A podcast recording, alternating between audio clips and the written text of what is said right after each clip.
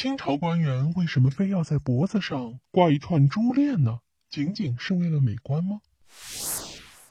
可能很多看电视剧的朋友都发现了，在清朝的时候，很多官员他们的脖子上呀都有一串项链，甚至连皇帝和后宫嫔妃他们呀也都会戴着一个项链。当然，所谓的项链啊，只是我们现在人的说法啊。其实他们这个呢，不叫项链，而叫朝珠。朝服上佩戴的珠串，是清朝礼服的一种佩挂物，挂在脖颈上，垂于胸前。朝珠呢，共一百零八颗，每二十七颗间穿入一粒大珠，大珠共四颗，称为分珠，分别的分啊。根据官品大小和地位高低，用的珠子和色彩呀都有区别。那么，是不是任何人都能在脖子上挂上一串朝珠以装点门面呢？并不是。按照《大清会典》规定啊，只有清朝的皇帝、皇后、皇太后、妃嫔、文官五品、武官四品以上官员、五品以上的命妇才能佩戴。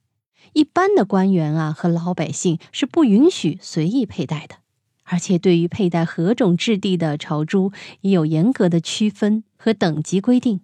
从官员胸前所佩戴朝珠质地的好坏，可以看出官员的品级高低来。所以说啊，朝珠不仅仅是一种装饰品，更重要的是一种代表自己等级的标志。朝珠的制作材料啊。有很多种，珍珠、珊瑚、翡翠、琥珀、蜜蜡、青金、鹤顶红、沉香、象牙、玛瑙等，不管哪一种都珍贵无比。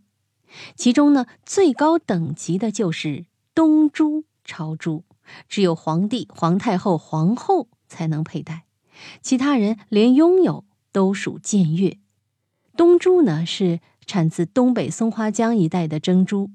因为东北呢是清朝的发祥地，意义非凡，玉石东珠也就沾光了，成了最高等级的朝珠。那么这个东珠的朝珠，哎，长什么样啊？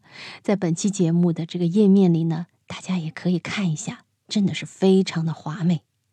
为了防止东珠啊流入民间，保证皇权的专属性，乾隆年间，清政府对隐匿与盗卖者。又做了详细的处罚规定，还在山海关设置关卡，根据检查获取珠子重量的多少，给予相关人员立功奖赏。从此，真正实现东珠非奉旨不准许人取的朝廷专属。看看，连碰一下都需要圣旨呢，可不是有钱就行。那么，朝珠为什么是一百零八颗呢？